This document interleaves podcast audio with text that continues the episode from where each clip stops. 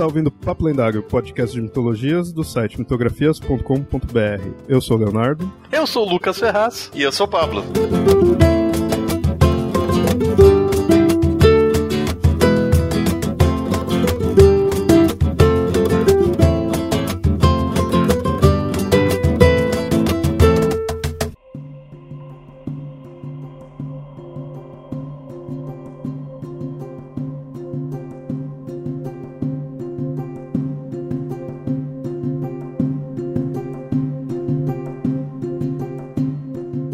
Uma jornada que ao longo dos anos foi analisada e usada diversas vezes, com o arquétipo do herói sempre em seu centro. Mas aí nos perguntamos o quanto isso é preciso para uma narrativa. Por que não outras formas de ver? Por que não outras jornadas? Por que não uma que não gira em torno de nosso ego, e sim de nossa alma?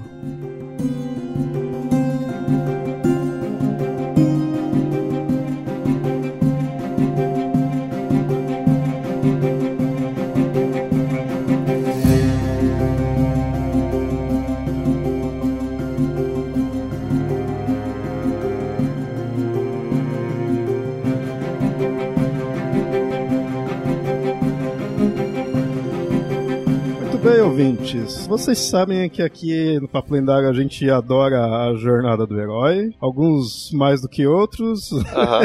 mas a gente sempre cita. Tem um episódio antigão, já mais voltado diretamente pro, pro livro, pros escritos do, do Campbell. Nunca é demais voltar aí nesse assunto. Dessa vez vamos pegar para ver outras formas de ver aí a jornada, vamos fazer nossas críticas e como a gente tem aí nosso psicólogo, a gente vai pegar principalmente uma visão psicológica sobre a jornada, como que os psicólogos utilizam, como o Jung utilizou, como é visto, que a gente concorda ou não com isso.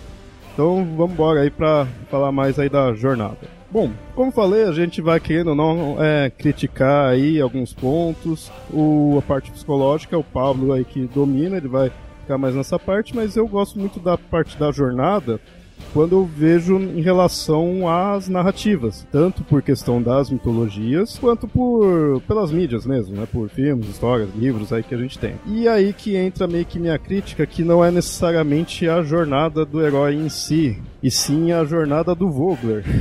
Quem não sabe, o apesar de já ter citado várias vezes aqui, o Vogler ele pegou meio que a jornada do herói, do Campbell, deu uma mastigada, uma resumida, passou um pano ali, pegou alguns pedaços e começou a usar aquilo lá pra parte de mídia, se não me engano, tinha a ver com a Disney, né? Agora me falha a memória. Ele fez meio que uma fórmula. E assim, isso muitas vezes as pessoas que. É, escritores que estão começando, ou no próprio, próprio cinema mesmo, é, utiliza-se muito dessa fórmula e aí fica como uma receita de bolo. Muitas vezes você vê o pessoal até pondo, ó, a jornada do herói é uma receita de bolo para você escrever suas histórias. Você segue esses passos e vai fazer uma história minimamente aceitável. Não é bem assim, né? Não é só seguindo aquilo lá que você faz uma história em si, você não depende só daquilo lá pela qualidade. Mas a questão, minha crítica nesse ponto, é que ele deixou uma receita de bolo assim, claro que na verdade a crítica vai mais até por quem utiliza dessa forma. Porque se você tiver uma certa criatividade, tiver um desprendimento, você pode até utilizar aquilo lá para te ajudar e vai além daquilo. Então o problema não é usar em si a jornada, e sim se prender aquilo lá. Só que, como eu falei, é por, isso advém porque ele fez isso, ele mastigou e formou uma, uma receita. Por que, que eu fico meio assim com isso? Como narrativa, pode até funcionar, pode até certo ponto. Mas, quando você lê a, o Herói Mil Faces, e eu, eu vejo que muita gente aí que veio falando da jornada, até assim, que utiliza, assim, não. Acho que não leu em si o Herói de Mil Faces, que é o livro do Campbell, onde ele põe, ele apresenta a jornada porque na verdade o que o Campbell trouxe é algo muito além disso. É importante, os passos ali tem seu valor, tem. Só que até, crente, se você pegar os passos, você já vai ver que o do Vogler é menor, é 12 passos. E, e quando você pega aí na internet, aí tudo, o pessoal ah, analisando a tal filme, tal história, você vê que muitas vezes vai só até esses 12. E o do Campbell tem mais. Claro, é, foi por questão de uma resumida, mas o, meu, o problema que eu tenho não é só isso. O problema que eu tenho é que o, livro em si, do Herói de Mil Faces, vai além disso. E o Campbell, você vê que a forma como ele põe, ele não põe aquilo como uma receita em si do qual você tem que seguir aquilo lá. Na verdade, ele nem põe que você tem que seguir não, porque ele na verdade ele está analisando. Enquanto que o do Vogler eu vejo como uma receita, uma fórmula, o do Campbell eu vejo como uma análise, porque ele não pegou e criou histórias em cima disso, não, ele pegou os mitos, as narrativas que já diversas culturas têm e foi pegando os pontos em comum. Ah, falando a grosso modo, né, é dessa forma. Então, no próprio livro, ele mostra algumas narrativas que quebra a própria jornada, que segue os dois primeiros passos assim e acabou, para por ali. Ou heróis que vão por outro caminho.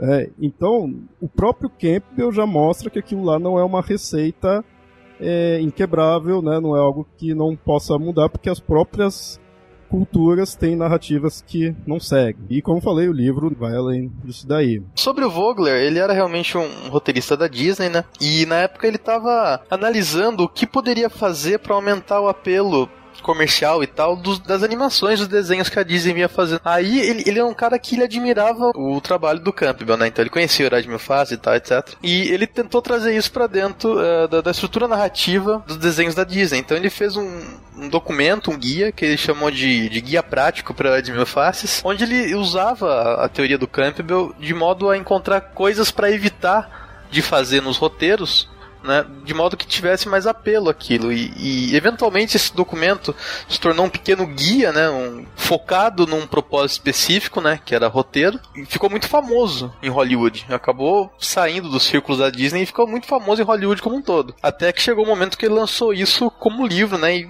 fez um sucesso estrondoso aí. Concordo completamente com o que você falou, eu acho que é, é uma apresentação do que o Campbell fez, mas uh, bastante restrita, focado em produção de história histórias, o que não foi o, o foco que o Campbell teve, não. O foco dele era analítica, era de estudar aquilo. E o livro do Vlogger, eu acho que é um livro interessante. Eu acho que é um livro que traz muitas ferramentas interessantes para quem escreve, para quem roteiriza, etc. Mas eu acho que o grande problema do livro do Vogler é o modo como se usa às vezes, né? Algumas pessoas vendem ele como se fosse tudo que você precisa saber para escrever bem. E não é isso, de modo algum. Inclusive, fazendo um pequeno papel de advogado do diabo, eu acho que o problema maior não é o livro do Vogler, é, é, o uso que se dá a ele e o modo como se vende ele. Porque no próprio livro do Vogler ele fala diversas vezes: isso não é uma receita, isso não é um, uma coisa que você tem que seguir passo a passo, isso é uma, uma apresentação de, de, modos possíveis de fazer. Inclusive, ele fala: você não precisa seguir todos os passos, você pode brincar com eles. Ele fala diversas vezes no livro que o interessante não é seguir a jornada, é conhecê-la para encontrar modos originais de quebrar ela, de fugir dela. Eu concordo com sua crítica, eu acho que muita gente usa ela de cabo a rabo como se fosse uma, uma lei imutável e isso acaba gerando um mundo de conteúdos que tem uma previsibilidade altíssima, né? Hoje, muito, até mesmo filmes internacionais de, de Hollywood aí, você vai ver, você fala, pô, esse cara é o mentor, ele vai morrer daqui a um pouquinho.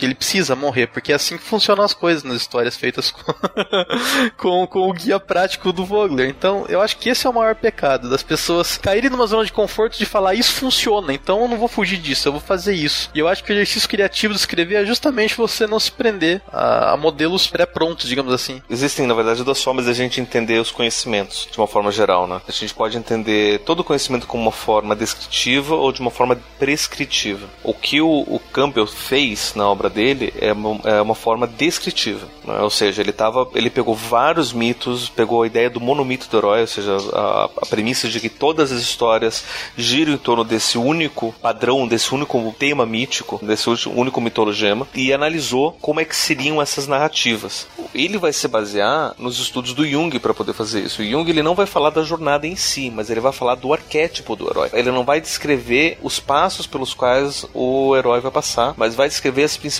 características que os heróis todos eles têm. E, e, o que, que eles acabam é, é, compartilhando de uma forma geral. Então, tanto Jung quanto o Campo eles estavam só descrevendo. Né? Ou seja, se a gente pega os heróis, as histórias todas, desde sempre, eles têm essas características. Ok? Baseado no que? Baseado no que ele é assim. Né? A premissa junguiana é que ele, é, tudo isso vem de um mesmo arquétipo, ou seja, o mesmo padrão universal. A gente só está descrevendo o que a gente está observando. Quando o Vogler ele vai fazer também o livro dele, ele não vai fazer de uma forma prescritiva, ele vai fazer de uma forma descritiva também. Isso que a gente tem que entender. O Vogler ele estava descrevendo, olha, se a gente simplificar, são esses dois passos que as narrativas têm, ok? Agora, em cima disso, faça o que você quiser. Se quiser seguir, segue. Se não quiser seguir, não segue. Se quiser inverter alguma coisa, se quiser descobrir uma outra possibilidade. Mas, de uma forma resumida, apresentando as ideias básicas desses caras, é isso. Entenderam? Então, esse daqui é, é, é o núcleo básico descrevi de uma forma simplificada. Agora faz o que você quiser. Ele também estava descrevendo. O problema está na prescrição que foi feita depois. Você pegar essa descrição e dizer tem que ser assim. E você tratar o estudo descritivo como se fosse um estudo prescritivo, dizendo que é como que as coisas têm que ser. E aí que as coisas começam a ficar complicadas, porque chega um tempo, sério, é, todas as histórias seguem a mesma exata estrutura do Vogler. Cara, fica um saco, porque você sabe exatamente. Se você, tipo, você assiste 10, 15 minutos do, de um filme, você lê os dois primeiros capítulos de uma história, você conhece os principais personagens, já sabe onde eles vão se encaixar dentro da estrutura, você sabe exatamente como a história vai terminar. Exatamente quando, onde, porque é, é só seguir a estrutura, porque tudo vai ser apresentado no começo, é só você encaixar, você sabe o fim. É um saco. E é um ciclo que se retroalimenta, né? Porque a pessoa cresce vendo isso no cinema, cresce lendo isso nos livros, porque hoje já tá sacramentado esse modelo de fazer história. É, já são uns 20 anos que isso está sendo feito na, na mídia mainstream de forma corrente, né? E aí a pessoa fala, pô, quero virar escritor, quero virar roteirista. Eu já vi todos esses filmes, eu acho que tem um, alguma coisa em comum entre eles. Aí alguém fala, ah, esse cara aqui mostra pra você o que tem em comum. Aí a pessoa vai ler, ler o livro do Vogel, ah, pô, já sei o que eu tenho que fazer para dar certo. É comodidade, sabe? Aquilo ali tá ali, aquilo ali tá fácil, tá simplificado, aquilo ali tá exemplificado dezenas de vezes. Então você sabe, pô, se eu fizer assim vai funcionar, cara. Não tem que fazer mais nada além disso. E eu acho isso muito danoso para todo mundo, para o produtor, para o consumidor, de uma forma geral, acaba deixando tudo muito repetitivo e monótono. Nesse ponto de narrativo que eu posso falar mais é na parte de cinema. E cinema envolve não só roteiro, que aí usaria a parte aí da, da jornada, né, no caso, como o, tem outra, tem fotografia, tem atuação, tem diversos pontos. Eu imagino que esses pontos também têm as suas fórmulas, né, do qual muitas vezes em parte mais acadêmica acabem ensinando, e aí eu vejo que os filmes em geral, todas essas áreas eles pegam uma coisa já engessada. Então, se é roteiro, usa-se as jornadas. Na parte de fotografia, vai usar uma técnica já mais, né, é, já uma formulinha, assim. Então isso faz com que um filme que, teoricamente, agora eu não vou dizer que um filme seria melhor que um livro, são mídias diferentes, mas um filme ele é mais complexo no sentido que ele tem várias outras áreas, enquanto que o livro eu imagino ele sendo mais pautado mesmo ali na narrativa. Não estou falando isso como um demérito, estou só falando que são diferentes. Então, um, um, filme, ele poderia até, de repente, que acho que em, em, alguns casos ocorre, manter esse roteiro mais na fórmula, enquanto é mais criativo em outras. Enquanto que em outro pode manter uma fotografia mais básica, enquanto que o roteiro, sim, vai ser mais criativo, vai já quebrar essa fórmula da jornada, algo desse tipo. Só que não, a gente vê que o cinema ele é muito padronizado, o pipocão é padronizado em todas as áreas. Então aqui eu tô saindo um pouco aí da jornada, que é mais voltada em roteiro, mas é, você vê que isso é uma coisa comum de se ver em produção que gera renda, né? Que tem aí o dinheiro, que eles veem isso como algo, como um tiro certeiro. E aí o problema eu vejo não é você ter é, histórias com a jornada em si, com essa forma, é você não ter nada além. Esse é o meu maior problema em, em, em geral, é você não ir além. Eu não ligo de ver é, de vez em quando uma história assim, mas o problema é que se eu for procurar outra não vai ter. O Vogler fala no livro dele de uma forma que dá a entender até que ele tem medo de como vão usar aquilo. Eu fico, eu fico com essa sensação quando eu li. eu li. Eu li mais de uma vez e me deu essa sensação, sabe? É tipo o Einstein quando fez a bomba gala falando, gente, não faz merda com isso aí. Use isso aí de boa fica tranquilo. Que ele, ele, ele, dá, ele passa essa impressão, sabe? Ele fala assim, ó, oh, gente, tô apresentando aqui, ah, brinca com essa merda, vai dá uma mexida, não faz assim não. E ele fala diversas vezes que ele pressentia que fazia uso disso. Interessante que você falou, Léo, por exemplo, um exemplo que o Vogler usa bastante é o próprio Pulp Fiction. Que o Pulp Fiction tem dentro dele algumas jornadas do herói, né? Porque ele não tem um protagonista central único, são vários, né? Mas, por exemplo, ele se destaca na edição, né? Porque a história não é linear. Mas eu consigo entender por que, que usam tanto no cinema a jornada do herói. Dinheiro? Não, não é só dinheiro, é tempo. Se a gente pega a questão do, do de um livro, por exemplo, um romance, ele pode ter, tipo, 3, 4, 10 histórias paralelas, né? capítulos diferentes, fazendo coisas diferentes, contando caminhos diferentes que se cruzam ou não se cruzam, tanto faz. Vocês já imaginaram transformar 100 anos de solidão em um filme de duas horas, duas horas e meia? Talvez, quiçá, transformar numa série. Porque o livro você tem uma uma, uma liberdade narrativa diferente do, do filme. O filme você tem que contar lá, num, num tempo de duas horas, duas horas e meia. Né? Então é muito fácil, muito cômodo a gente saber, olha, então eu sei que aqui na, na apresentação tem que fazer isso, tem que apresentar o herói desse jeito, tem que apresentar a trama assim. E aí depois, para poder subir, eu tenho que passar por esses passos. Daí para chegar no clímax, para daí concluir desse jeito. E eu consigo fazer isso em duas horas, contando cada parte assim. Eu posso dar uma ênfase maior aqui, uma ênfase, tirar a ênfase ali, mas basicamente eu consigo fazer seguir essa fórmula para fazer essa curva. Então é mais fácil do que simplesmente eu pegar uma história de um, em alguma outra mídia. O, então eu, eu entendo no cinema usarem isso, porque tem esse recurso. Por exemplo, se vocês pegarem seriados, né, é, é Game of Thrones, por exemplo, Guerra dos Tronos, todo episódio vai ter uma curva assim, ou seja, o episódio ele vai se apresentar, ele vai crescer, daí ele vai finalizar. Aliás, Game of Thrones é o melhor exemplo do Walking Dead. Todo episódio é igual. Ele tem a apresentação do tipo, existem zumbis, meu Deus, o que, que a gente faz? E daí depois tem meia hora de tédio para depois finalizar com zumbis. Ou seja, a mesma curva. E todo episódio se repete assim, né? Então, se, se a gente entende cada é, episódio se tem uma curva. Se a gente pega a temporada, ela também vai ter uma curva, vai ter uma apresentação. Ali a gente não vai ver só uma jornada do herói, porque são vários personagens que estão trabalhando juntos. E daí ali não vai encaixar tanto. Mas mesmo assim a gente consegue ver um pouco disso, porque é difícil a gente perder esse, essa necessidade de entender o herói. Mas no cinema isso é muito explícito, porque é mais fácil fazer por conta do tempo. É, que até é isso que é interessante. Cinema, ele parece ser algo grandioso, algo maior assim, mas se for ver, ele é uma das essas mídias mais é, limitadas no sentido que você tem duas horas, duas horas e meia, no máximo três horas ali para desenvolver.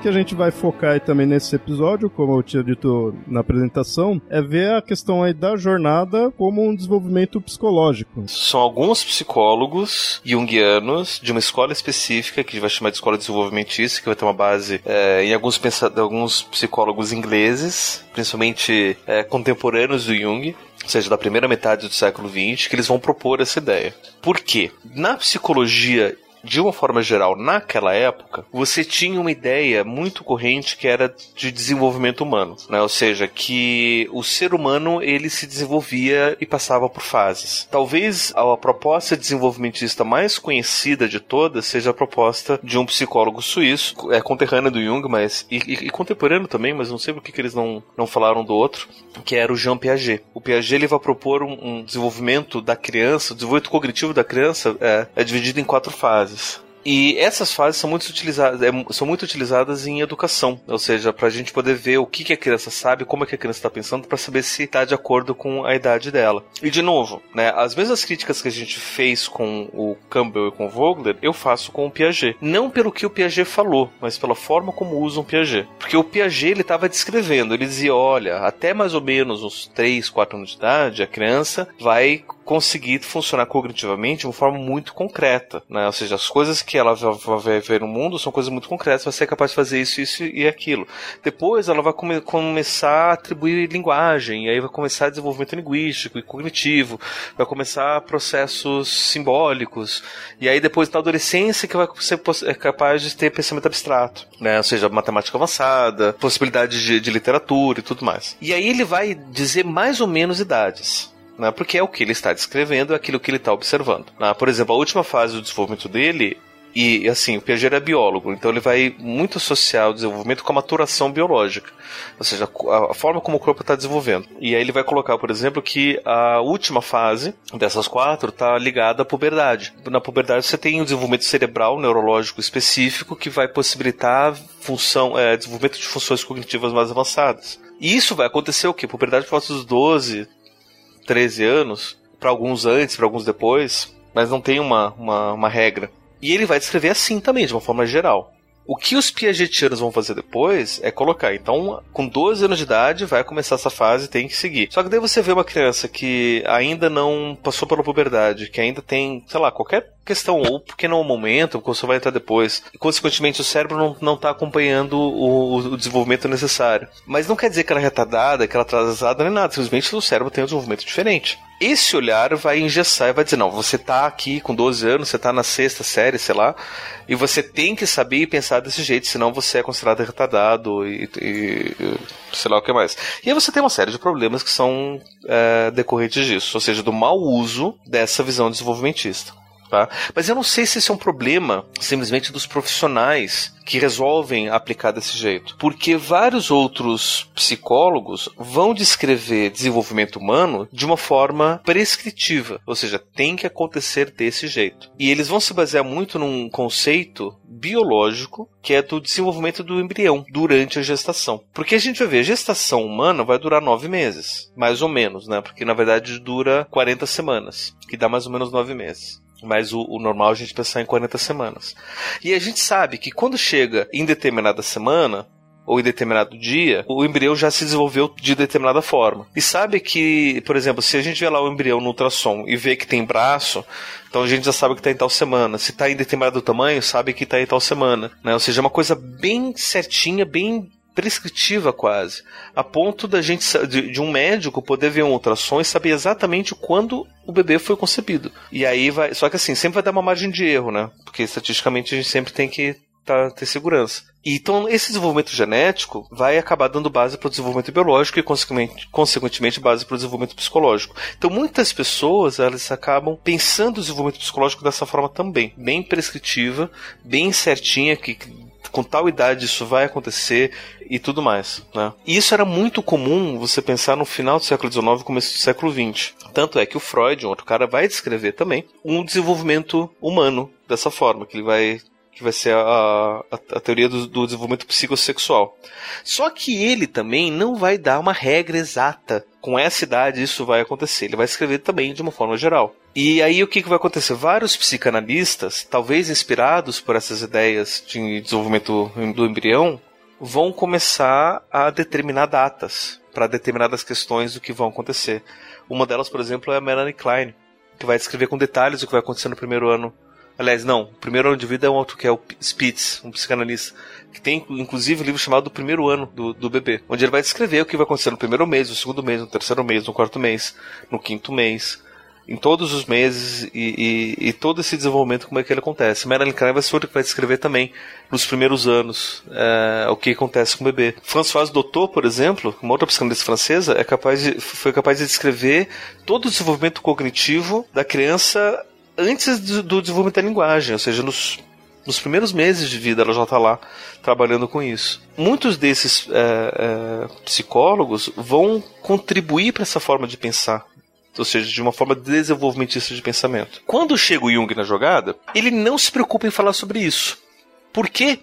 porque ele não se preocupa em falar sobre isso, só por isso. Porque ele não parou para pensar, nossa, como será que. Não, ele nunca parou para pensar sobre isso. Tanto é que, no prefácio de um livro de um desses desenvolvimentistas, que é o Eric Neumann, um livro chamado História da Origem da Consciência, que é um livro, inclusive, que eu recomendo a leitura, é um livro difícil de ler, mas eu recomendo a leitura para todo mundo que é interessado no tema, que ele vai fazer um paralelo entre o desenvolvimento dos mitos dos diferentes povos e o desenvolvimento da consciência humana, para dizer que se a gente olha para um povo muito primitivo e vê como é que é o, o mito ele está desenvolvido, a gente consegue inferir como que era a consciência daquele povo. E aí a gente vai vendo que o mito no passar da história vai se desenvolvendo também, vai ficando mais complexo, vai agregando mais significados e outros elementos.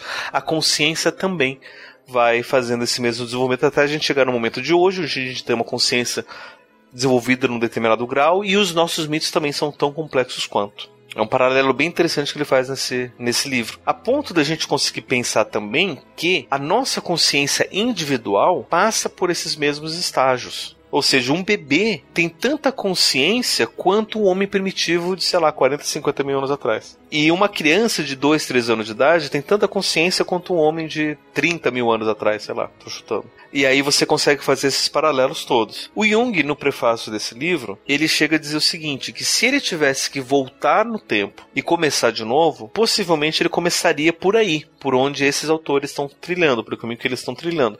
Mas é um caminho que ele não trilhou não foi preocupação dele nas pesquisas dele. Que, que psicólogos são esses? É um grupo de, de psicólogos ingleses que na época que Jung estava ainda trabalhando junto com Freud, esses psicólogos ingleses acompanhavam muito o trabalho do Jung. Quando Jung rompeu com Freud, foi trabalhar isolado na Suíça, esses psicólogos ingleses também romperam com a tradição psicanalítica, ou seja, com, com a escola psicanalítica internacional, e acabaram é, desenvolvendo sua própria forma de pensar, vinculados ao, ao Instituto de Psicologia Analítica da Suíça, que girava em torno das ideias do Jung. Então esses psicólogos, eles começaram a trabalhar assim. Ou seja, como é que a gente consegue desenvolver o nosso trabalho inspirado no Jung.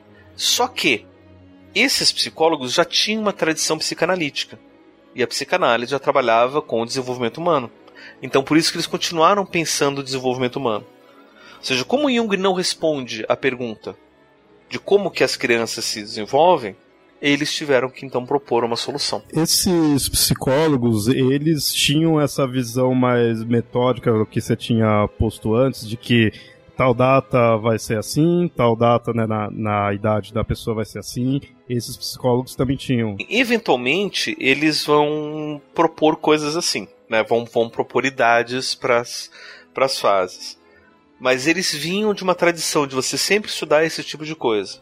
Então é normal, natural que a gente continue pensando da mesma forma. Ou seja, siga o mesmo padrão de pensamento. Deixa eu dar um exemplo que não tem nada a ver, mas é só para ilustrar, mas tem a ver também. Que é um desses psicólogos, que é um cara que eu não gosto dele, mas todo Jungiano acaba estudando. Se vocês vão fazer um curso de psicologia junguiana, introdução à psicologia junguiana por aí, vocês eventualmente vão se deparar com algum texto dele, com um cara chamado Edward Edinger. Eu não gosto do Edinger. Por quê? Ele era um psicólogo com uma base cristã muito forte. E ele acabou enxergando o mito cristão no desenvolvimento humano. E aí ele vai, vai é, pegar a própria história do Cristo para poder descrever o desenvolvimento humano. E aí, como ele vai dizer que a nossa cultura é cristã, não, não só ele, a gente sabe que a nossa cultura é cristã, então é, é muito mais fácil a gente entender o desenvolvimento humano a partir dessa visão cristã também. E esse é um dos principais motivos pelos quais eu não gosto dele. E aí ele vai acabar inventando algumas é, teorias que não fazem sentido nenhum e todo mundo vive, vive repetindo. ah, meu Deus, daí, enfim, isso daí vai conversa para outro momento, né? Mas é, o, é, só para ilustrar que, ou seja, a forma da gente pensar acaba escorrendo nos, nos pensamentos futuros. Né? Ou seja, como eles já pensavam dessa forma psicanalítica, desenvolvimentista, eles continuaram pensando assim. E aí, para a pergunta como é que a criança se desenvolve, o Jung não respondeu. Então eles tinham que ir atrás de uma forma junguiana de se pensar. Posso perguntar um negócio rapidinho? Que eu não entendi muito bem o que você falou a respeito do. Como é que é o nome do rapaz mesmo? Edinger. Você não. É, tá. Você falou que ele tenta analisar o desenvolvimento humano por uma analisando de acordo com o mito cristão. Por que que você não gosta disso? Porque é um mito como qualquer outro, né? Digo do ponto de vista de analisar psicologicamente. O que, que tem de especial para você não, não curtir essa análise dele? Porque é o mesmo erro que o Freud comete ao comparar o desenvolvimento humano ao mito do Édipo. Ah, ele, fa ele faz encaixar no mito em vez de fazer uma análise. É mais ou menos isso? Mais ou menos isso. Ele força um pouco a barra ali para caber. Uhum, uhum. Entendi. E o pior, é um mito só. Se a gente vai comparar o mito do Cristo e o mito de Édipo, a gente vai ver que não são muito parecidos. Se a gente forçar, eles se encaixam, mas eles são histórias independentes. Mas a gente está lá tentando encaixar tudo em cima de um mito. E são vários mitos. Tudo bem que a nossa cultura, ela é cristã, mas ela, aqui no Brasil pelo, pelo menos, ela não é só cristã. Apo duvido vocês encontrarem um lugar que tenha crianças se desenvolvendo que tenha exclusivamente o mito cristão acontecendo. E, eu, e minha ênfase é que tenha criança, porque você consegue encontrar no Vaticano, que eu acho que é o único lugar onde o mito cristão é exclusivo. Mas se você sai dos muros do Vaticano, cai em Roma, é impossível você dizer que Roma é uma cidade 100% cristã. Sendo que Roma é uma construção pagã. Você vira a esquina, você vê um prédio pagão. O histórico dela já faz isso, né? né? Então é impossível você ter um lugar que seja 100% cristão para você poder inferir que o nosso desenvolvimento é cristão. E dizer isso para uma cultura como nossa aqui no Brasil é um crime contra todas as outras culturas que aqui também residem. É, esse tipo de crítica eu vejo que não está tão longe do que o que a gente já estava fazendo com que você fez aí com os, alguns psicólogos, né? E até a própria questão aí do, das narrativas, de esse negócio de prender a uma ideia específica ou um mito específico, nesse caso aí do, do cristão, né? Você forçar algumas coisas para encaixar e não você ver a pluralidade que teria e de repente se analisar pontos em comuns. Que eu, é, é, voltando um pouco aí para a parte de narrativas e de mitos, eu vejo que muitas vezes a pessoa pega assim, ah, vamos encaixar todos os mitos, você tenta encontrar, você uniformizar tudo. Eu acho que o de repente o certo é, na verdade, você ver os elementos em comuns. Né? As, os mitos em si vão ser diversificados, vai ser diferentes. E então você pega, como eu falei, né, o ponto em comum. Você não junta tudo e põe como uma coisa só que vai caber sempre 100% em tudo. Eu acho que isso cabe para os mitos, para as narrativas e para, talvez, vendo uma visão de leigo, para muitas análises psicológicas aí que tem da pessoa, né, da, da criança e desenvolvimento. Você pegar e colocar como é isso e ponto, de repente, no máximo, ver algumas coisas como exceções, eu acho meio estranho. Eu acho, de repente, talvez você seja. Você tenha que ver como uma pluralidade. Por isso que, para mim, o, o, politismo faz muito mais sentido que o monoteísmo. Sim, sim. Mas, enfim, né? Voltando para a grande questão dos desenvolvimentistas junguianos. Né, que é pensar assim: se Jung ele não descreve o desenvolvimento humano infantil, como é que a gente consegue fazer isso? Mas que ferramenta junguiana a gente pode utilizar para pensar? E a ferramenta junguiana é a mitologia. Né? Essa é uma das coisas que eu aprendi com uma professora minha, que eu levo para mim sempre. Eu não, eu não, tenho como ser junguiano se eu não tenho um conhecimento de, de, de mitologia. E na verdade, quem falou isso foi o próprio Jung. Inclusive para Nise da Silveira, aqui, porque a Nisa ela tinha. Quando ela tava. Foi trabalhar no hospital psiquiátrico Dom Pedro II, foi trabalhar com, no ateliê de terapia ocupacional e os, os pacientes começaram a desenvolver obras com significado, porque conseguia ver que um tinha relação com o outro e eles estavam ligados, né? Não, ou seja, não eram só coisas aleatórias, né? Não eram só devaneios soltos, né? Tinham, parecia que, que, que tinham sentido juntos. E aí ela foi procurar é, ajuda na psicanálise e acabou se deparando com Jung que respondeu: você só vai conseguir entender de fato seus pacientes o dia que você conseguir entender mitologia. E foi através da mitologia que ela conseguiu entender os pacientes dela. Inclusive o trabalho da Denise da Silveira seria um bom, uma boa pauta aqui pro, pro Papo Lendário. Os, esses psicólogos desenvolvimentistas foram atrás da mitologia para tentar enxergar o desenvolvimento humano. E eles encontraram no mito do herói esse desenvolvimento humano. Jung fala um pouco do mito do herói em alguns livros, ele chega a citar como um dos estudos dele. O Campbell faz isso e esses junguianos também fazem. E eu acho que eles meio que se retroalimentaram, porque é tudo mais ou menos na mesma época que eles estão falando. Né, o Campbell um pouquinho depois, mas ele vai se basear em outras pessoas, no Michel Eliade, vai se basear no, no Rodovoto, e todos eles vão citar também questões do, do mito do herói. Né? O Jung, por exemplo, vai fazer uma comparação da, da própria história de Jesus Cristo como com, se, se, encaixando no, no, no, arquétipo do herói. E a visão dos desses junguianos desenvolvimentistas é que a jornada do herói é a jornada de desenvolvimento da criança, principalmente do adolescente. Se a gente for parar para pensar que os feitos heróicos vão acontecer mais ou menos ali naquela fase da adolescência. Até entrar na adolescência é aquela fase antes de entrar propriamente na jornada do herói, ou seja, o mundo comum. É, a gente pode até imaginar as, a, os, os, atos que o Campbell vai descrever. E o Kvogler também vai, vai copiar. A gente pode até pensar um paralelo com essa visão junguiana, que daí eles vão desenvolver em três fases, macrofases, né? Primeira fase que é a, a fase materna, que vai do nascimento até mais ou menos os 7 anos de idade. A segunda, que é a fase paterna, que vai dos 7 até mais ou menos os 14 anos. E aí depois a jornada do herói propriamente dita, que vai dos 14 até a meia-idade. E aí meia idade vai depender da época, que na época deles era mais ou menos os 35 anos de idade. Hoje em dia já vai para os 40, 45, 50, que a gente tá chegando na meia idade. Aí que terminaria a jornada?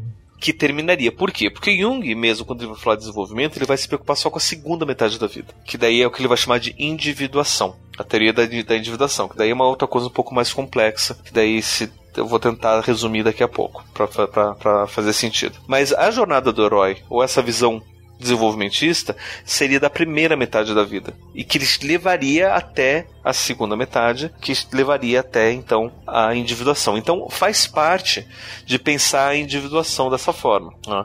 Então, enquanto para Jung a individuação é um problema só da segunda metade da vida, para os desenvolvimentistas a individuação começa no nascimento. Só que na primeira metade você enxerga como se fosse a jornada do herói. O que, é individuação? Individuação é o caminho que Jung vai descrever de tornar a, a, do sujeito se tornar quem ele verdadeiramente é que é análogo, mas não é a mesma coisa, mas é análogo ao que vários psicólogos, entre eles o, o Abraham Maslow e o Carl Rogers nos Estados Unidos, vão chamar de autorrealização. Né? Ou seja, é, é uma descoberta de si mesmo, é um caminho para eu poder viver quem eu sou de uma forma plena. Que é quando a pessoa tá na minha idade, liga o foda-se, pega o FGTS e abre uma lanchonete e é feliz. basicamente. Mas é mais ou menos isso. Na verdade, quando a pessoa liga o foda-se, ela tá entrando na individuação. A individuação, ela termina só lá no final da vida mesmo. Porque tem muita coisa ainda para acontecer. O Jung, ele não se preocupa com o que iria vir antes da individua individualização? Individuação. Individuação. Individuação. Então... Não, não se preocupa. Não se preocupa. Ele até vai dizer que cada um tem o seu, o seu próprio caminho.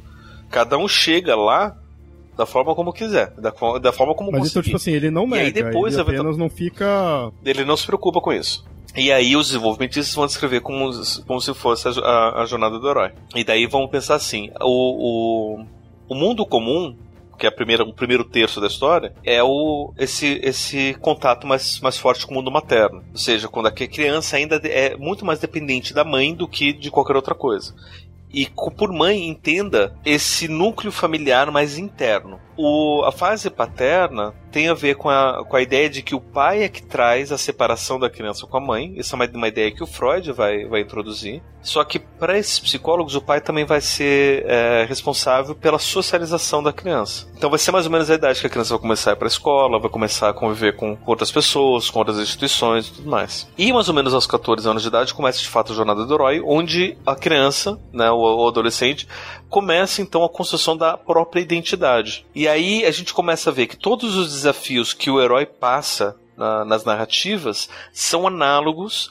aos desafios que o adolescente, o jovem adulto vão passar também na construção da sua própria identidade. Não é à toa que hoje em dia boa parte dos romances que estão apelando para a jornada do herói são classificados dentro do gênero literário de jovem adulto. Não só porque o público é de jovem adulto, mas também os protagonistas são geralmente adolescentes tardios que estão crescendo para virarem adultos ou já são jovens adultos que estão passando por esses dilemas. Por exemplo, aquele filme questionável, para não dizer uma coisa pior, é Divergente. O que é Divergente se não a, a construção da identidade. A menininha perguntando: quem sou eu?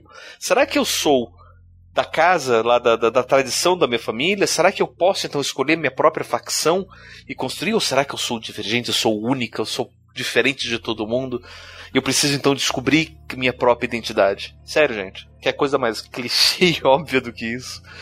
Enfim, várias dessas histórias de Young Adult são, são é, repetições desses padrões de desenvolvimento do herói, pensando, pensando dessa forma. Não é à toa, por exemplo, que se a gente vai pensar em herói grego, uhum. Talvez o nome que mais venha à mente seja o Hércules.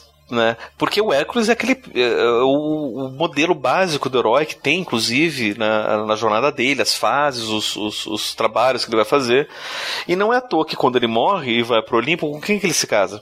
com a deusa da juventude, Hebe. E, de fato, no, no episódio do Hércules, né, o caso, deixa aqui o link aí pro ouvinte, a gente até cita que o Hércules, ele representa meio que a adolescência, representa o, a, o jovem. E aí, agora, juntando com o conceito aí do herói, né, da jornada do herói, é, remete a isso. Quando começou, você começou a falar disso aí, de que se prende à adolescência, eu lembrei da questão do Hércules.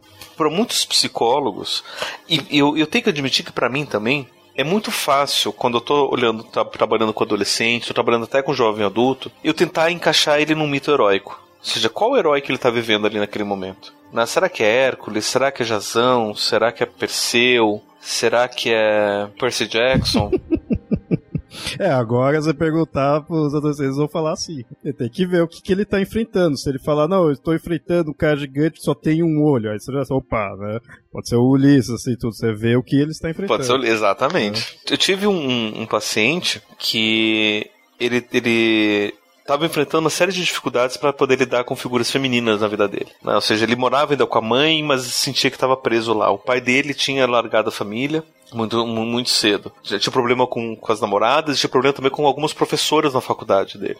Professores não tinham problema, as professoras tinham problema. E amigas também, de uma forma geral. Eu fico pensando assim, que herói que se encaixa nisso? E eu me lembrei do Perseu, que nasceu de uma mulher que foi presa numa torre de, bem alta de, de Zeus, né? E, ou seja, não tinha pai, cresceu sem pai. E depois foi adotado lá por, uma, por um rei, mas ele sempre foi tratado como sendo estranho. Então já teve esse, esse relacionamento com a mãe, né? Ou seja, e, e inclusive no, no, no, mito do Perseu, depois que ele se casa com Andrômeda, a mãe vai continuar morando com ele, ou seja, nunca consegue separação completa.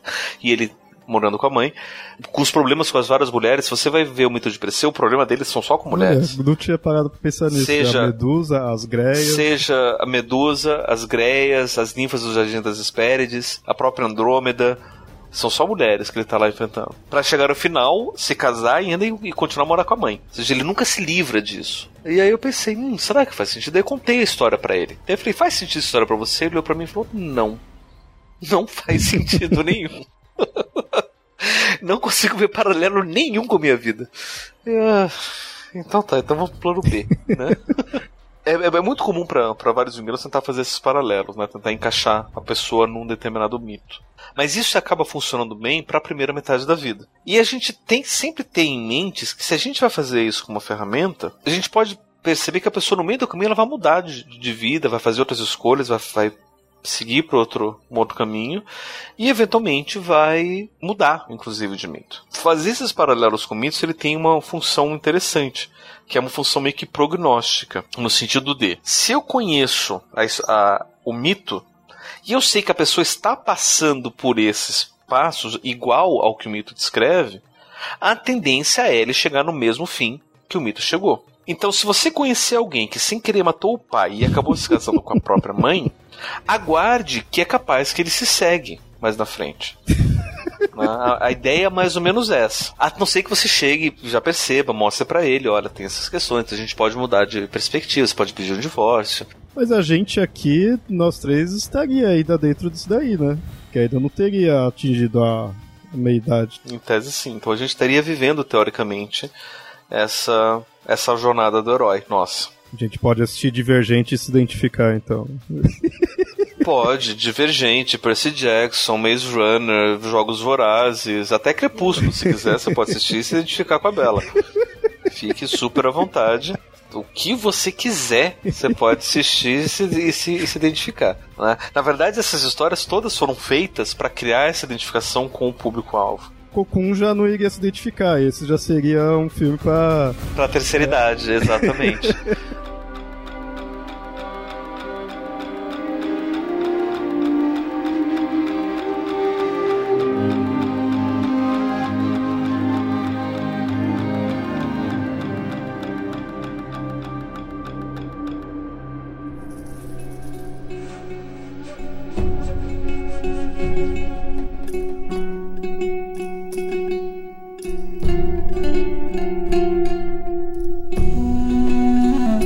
segunda metade da vida começa uma outra a, a, individuação propriamente dita que Jung descreve.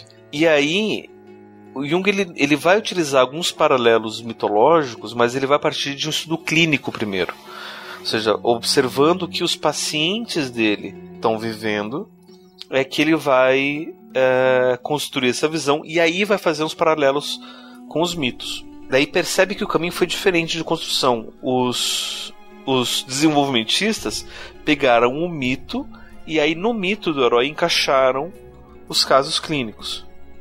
o Jung pegou os casos clínicos e nos casos clínicos encaixou os mitos. Você não tem uma estrutura mítica única para a individuação do Jung na segunda metade da vida. Você tem quatro fases e aí você tem mitos que vão se relacionar a essas quatro fases diferentes. A metade da vida o Jung vai, vai chamar de metanoia, que é metade do caminho. A tradução literal para metanoia é metade do caminho. Que é o que hoje a gente chama de crise de meia-idade, de meia -idade, no senso comum que na época de Jung aconteceu por volta dos 35 anos, mas porque a expectativa de vida eram 70 anos de idade. Hoje em dia a expectativa de vida está chegando a 80, 90 anos nos países mais avançados. Chega até os 60 anos no caso de, de, de professores e, e, e, policiais brasileiros. Que bom que a gente vai conseguir se aposentar depois da, da, dessa, dessa expectativa de vida, né? Então, então, depois que a gente morrer, a gente vai poder se aposentar aqui no Brasil. Mas enfim. É... Abraço pro tio Temer. Então, na metanoia, na, nessa, na, nessa metade da vida, é que começaria então essa crise da meia-idade, que seria uma série de questionamentos que o sujeito ele começa a fazer consigo mesmo, ou seja, ele olha para a vida dele e fala: "Eu já cheguei na metade da minha vida", ou seja, tudo isso que eu já vivi até aqui é o tempo que eu tenho para viver a mais, em média. Né? Então, se eu demorei tudo isso, tudo que eu vivi, e eu conquistei isto, é o tempo que eu tenho na frente também. Então é um, é um ponto de perspectiva. E geralmente começam nesse momento uma série de questionamentos pessoais que o Jung vai chamar paralelamente com os conceitos do, da obra dele, né, que é confronto com a persona, confronto com a sombra, confronto com ânima e ânimos e depois encontro com o self, que são quatro conceitos que ele vai trabalhar que a gente pode traduzir para uma forma mais fácil, que a primeira fase, que seria a persona, seria o, o confronto com os nossos acordos sociais. Ou seja, é, muitas vezes é nessa época que as pessoas começam a questionar o casamento, começam a questionar a identidade de pai, de marido, de profissional. É a idade que as pessoas elas vendem tudo e vão vender cachorro quente. Né? É, qual foi o exemplo que você deu, Lucas? Ah, falei, saca FGTS, abre uma lanchonete. é, mais ou menos isso, né? É nessa época. E um filme que ilustra bem esse momento é aquele filme Beleza Americana, que conta que o, o, o Kevin Spacey, que hoje em dia é presidente dos Estados Unidos, ele tá passando por essa crise da meia-idade e, coincidentemente, na mesma época, ele perde emprego, a filha adolescente vira adolescente, ela vira rebelde, a esposa pede divórcio e, ou seja, os papéis sociais dele se desmoronam, porque ele não é mais marido, ele não é mais pai, ele não é mais trabalhador.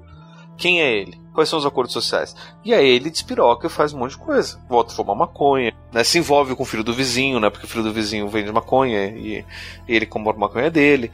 Né? Enfim, uma série de coisas justamente para viver esse outro lado. Né? essas outras coisas, esses acordos sociais que ele acabou fazendo, que aí ele deixou de fazer, ele começou, começa a viver diferente.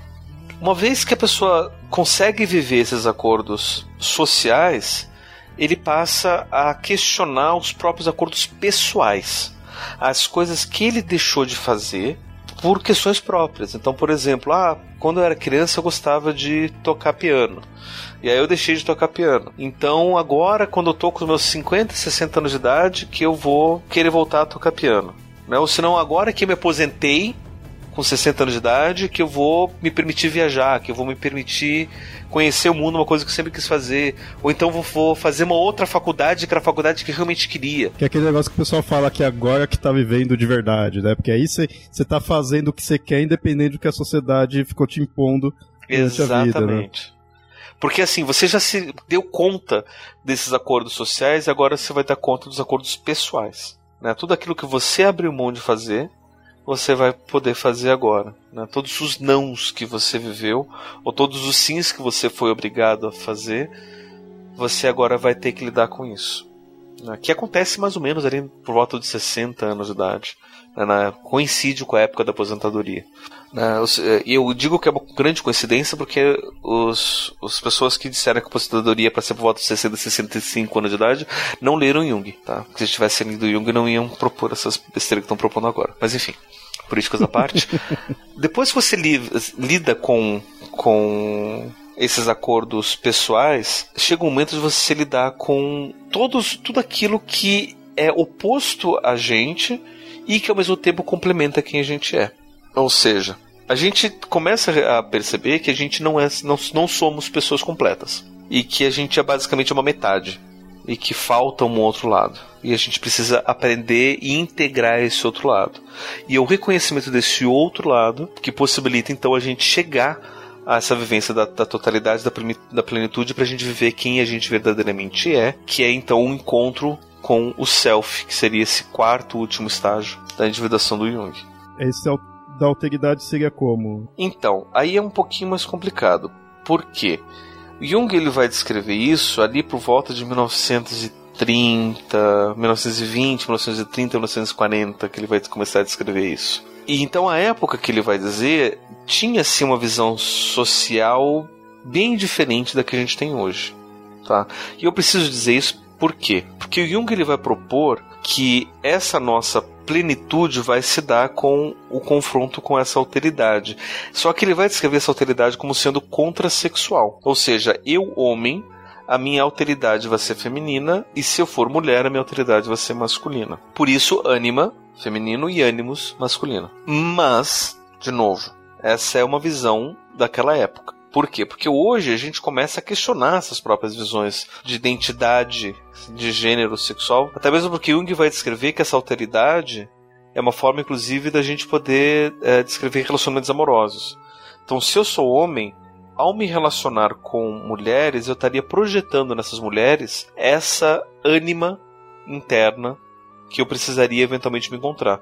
E através do meu relacionamento com minha esposa, por exemplo, ou com minha mãe, ou com minha esposa, ou com essas mulheres, eu estaria vivendo esse encontro com a minha alteridade. Só que daí você começa a questionar, e um homossexual? É uma coisa que atualmente poderia ser revista, isso. Não, já foi revista. Já foi. Graças a Deus. Já foi revista. Nem todo mundo, nem todos os junguianos, eles leram essas revisões que aconteceram na década de 70. Enfim, tem inclusive um livro que eu recomendo que chama Jung, Jungianos e Homossexualidade, que é de um autor americano que é homossexual, que se deparou com essa questão que Jung não tem uma teoria para homossexualidade e ele se propôs a, a escrever. E ele tem uma proposta bem interessante para se pensar. E eu não concordo muito com a, com a, com a, visão dele. Mas ele vai pegar essa, essa teoria da, da individuação que eu descrevi aqui brevemente e vai propor uma visão para ele, que tem funcionado para ele para os pacientes dele, que tem a ver com que é análogo a essa individuação que eu propus aqui para vocês. O que acontece? Então, essa, essa alteridade, que eu prefiro trabalhar com essa noção de alteridade do que do, de contrasexualidade, ela é muito mais tudo aquilo que eu não sou, porque eu não tenho como ser tudo, e que acaba me complementando dentro dessa totalidade. É, é, é, que nem pensar assim de uma forma bem crua. Por exemplo, eu sou uma pessoa muito extrovertida. Então, logo, eu não sou introvertido, o que me complementa a introversão. Então, conviver com pessoas introvertidas vai me ajudar a viver e entender e assimilar melhor esse aspecto introvertido que eu não sou, porque eu sou extrovertido. É mais ou menos, de uma forma bem superficial, pensar dessa forma. Né? Por isso que é interessante a gente pensar na questão da alteridade, desse oposto que é complementar. E, eventualmente, quando a gente tem essa união com esse oposto, a gente tem a vivência da totalidade de quem eu verdadeiramente sou, que é o self, que seria análogo a encontro com Deus que é o que o, o, Edgar, por exemplo, que eu critiquei lá na frente, é o que ele acaba fazendo. E aí ele vai dizer, por exemplo, que essa ânima e ânimos é como se fosse o Cristo que é o caminho para encontro com Deus. Né? Então ele não vai descrever a alteridade, ele vai descrever como uma ponte que faz a ligação com Deus. O Jung mesmo, ele chega a citar, mas ele não chega a ser categórico. Ou seja, ele é mais descritivo do que prescritivo. Os outros junguianos depois vão ser mais prescritivos do que descritivos. Eles vão ser categóricos dizendo que tem que ser assim o assado. Tanto é que chega o Hillman, alguns anos depois, acho que na década de 70, ele vai escrever um livro chamado Anima, Anatomia de uma Noção Personificada, onde ele analisa esse arquétipo da ânima. E ele fala, inclusive, dessa parte da individuação que todo mundo repete, que é o que eu descrevi agora. E ele vai dar uma visão completamente diferente de tudo que a gente está acostumado. Só que o mais interessante desse livro aqui é, é, a, é o trabalho editorial do livro. Tanto é que se vocês encontrarem o livro em PDF, eu não recomendo a leitura. Eu recomendo que vocês leiam o livro físico, porque o trabalho editorial ele é único. Por quê? Na página, se você abre o livro na página direita, você tem o texto do Human. Na página esquerda, você tem todas as citações do Jung que corroboram aquilo que o Hillman tá falando na, na, outra página. Então, de repente, o Hillman chega e fala determinada coisa você pensa, não, mas peraí, isso não tem nada a ver com Jung. E aí você olha na outra página você, você vê exatamente o trecho do Jung, onde ele está falando exatamente a mesma coisa e a fonte de onde ele tirou. E aí você pensa, nossa, isso quer dizer que tudo aquilo que achava que Jung tinha dito, Jung nunca falou? Exato. Então quem foi que falou isso? Os jungianos desenvolvimentistas, entre eles Edward Edinger, que distorceram Jung. Se você pega o Jung mesmo, ele fala outra coisa diferente. E o Riemann fez esse trabalho pra gente nesse livro. Então, uma das coisas que ele mostra, por exemplo, é que uma coisa óbvia, óbvia que a gente não para pra pensar, que é assim, arquétipo. Inclusive, a gente já tem um, um episódio sobre arquétipo, eu recomendo que vocês voltem lá e ouçam. Arquétipo inconsciente coletivo. Mas só para só retomar aqui, arquétipo é um padrão de probabilidade de comportamento humano que não pertence a ninguém individualmente, mas que faz parte da humanidade como um todo. E é meio que percebido pela forma como a gente se relaciona com o mundo, de uma forma geral. E ele é a base, por exemplo, para os mitos. Só que os mitos, eles são reflexos culturais, não tem nada a ver com biologia. Então, por que cargas d'água que eu teria um arquétipo sendo determinado pelo meu cromossomo 23. Ou seja, se eu sou XX ou XY, ou se eu tenho pênis ou não. E aí, quando a gente começa a ver de fato o que, que vai determinar isso, a gente vai entrar dentro do problema. Porque, por exemplo, tem casos de homens, não vou dizer, mas pessoas que nascem com cromossomo XY. Só que tem uma pequena falha no, no cromossomo que torna é, a identificação e absorção do, da testosterona falha. Consequentemente, todo o desenvolvimento biológico dessa pessoa vai ser com o aspecto feminino. Genital, hormonal, tudo vai ser feminino. Até que a pessoa de repente vai tentar engravidar, vai, não, vai, não vai conseguir engravidar, vai fazer ultrassom. Meu Deus, mas você não tem ovário, você tem dois testículos aqui dentro não desenvolvidos. Vai fazer o exame de DNA, vai ver que, você, que a pessoa é XY. Mas a pessoa é o que? É homem, é mulher? o que, que, é? Cresceu a vida como mulher, tem biologicamente uh, o órgão genital feminino, tem seios, tem os hormônios femininos né, acontecendo. O, o, que, que, o que, que é isso? Né? Homem, mulher, tem animal animus, né? O que como a gente vai lidar com coisas, coisas assim? E pessoas que têm os dois gêneros, que têm, inclusive, é, é, tem DNA XX e DNA XY, como é que vai ser? Enfim, tem, tem vários casos que fica complicado a gente pensar que um arquétipo é determinado pelo, pelo, pelo gene ou pelo gênero. Então a gente vai pensar que ânima e ânimo são arquétipos, padrões humanos, que todos vivem, homens e mulheres que não é determinado pelo gênero. Isso é uma coisa óbvia, que se a gente parar pra pensar, a lógica vai mostrar que não tem como ser diferente. E essa que é, que é, que é a sacada brilhante que o Human faz, que eu queria usar de gancho pra gente poder refletir sobre tudo isso que eu falei até agora, que é o seguinte. Se a gente entende ânima e ânimos como padrões feminino e masculino, de uma forma geral, e a gente vai entender um outro função do arquétipo, que é servir de base para a construção de narrativas, seja elas os mitos da cultura ou as nossas próprias histórias de vida pessoais, e essas histórias de vida pessoal, ou esses padrões pessoais, o Jung vai chamar de complexo. Então, ânima e ânimos seriam dois arquétipos que serviriam de base para desenvolvimento de dois complexos pessoais. Mas essa é uma coisa que a gente não encontra explícita no Jung, e nem no outro Jungiano, que não no Human ali. E aí o que, que ele vai dizer? Que a ânima serve de base para o desenvolvimento do que ele vai chamar de complexo da psique, que seria justamente esse, esse padrão geral total de, da minha vida, né? ou seja, da, da minha história, do, do, dos meus, das minhas personas, sombras e, e tudo aquilo que eu sou dessa minha totalidade, enquanto o ânimos serviria de base para o desenvolvimento do meu ego, desse meu centro de identidade, desse meu núcleo principal de identidade. Ou seja, nesse ponto não tem nenhuma relação com gênero. Não, mas só com desenvolvimento psicológico. E aí, o que seria ligado ao gênero seria uma inferência que a gente pode tirar daí, que é o seguinte: a gente pode se identificar ou com o ego central, nuclear, ou com a psique como um todo mais disperso. E a gente tem a nossa vida desse, dessa forma, mais masculina ou mais feminina, mais egóica ou mais psíquica. E a nossa alteridade seria o outro lado. Então, se eu sou mais egóico, a minha alteridade seria essa visão mais geral psíquica. Se eu sou mais psíquico, mais global, a minha alteridade seria mais egóica. É mais ou menos nesse sentido. É interessante mostrar isso daí, porque até quando fala, que agora você citou mais masculino, mais feminino, mas pro ouvinte muitas vezes você fala que é masculino, ah, então é homem, feminino é mulher. Só que isso daí tá de fato fora do conceito aí de gênero mesmo, né? É mais essa questão egóica ou, ou psíquico. E isso eu acho bem interessante porque, como eu falei, sai do conceito de gênero. É, eu pessoalmente me incomoda muito por isso de. Ah, isso é masculino, masculino no sentido de ser o homem, é, ou isso é da mulher, porque primeiro aí queria dualidade, eu não gosto muito de dualidades, só que o problema é porque de homem e mulher a gente já vê que tem um todo um degradê entre um e o outro. Você pode colocar homem e mulher como dois pontos extremos, mas tem muito degradê entre um e outro, apesar de muita gente não aceitar numa análise. Colocar que ah, isso é homem ou é mulher, você está pondo essa análise também limitada. Você está, que nem a gente acabou de mostrar aí, você está desconsiderando todo o que está no meio.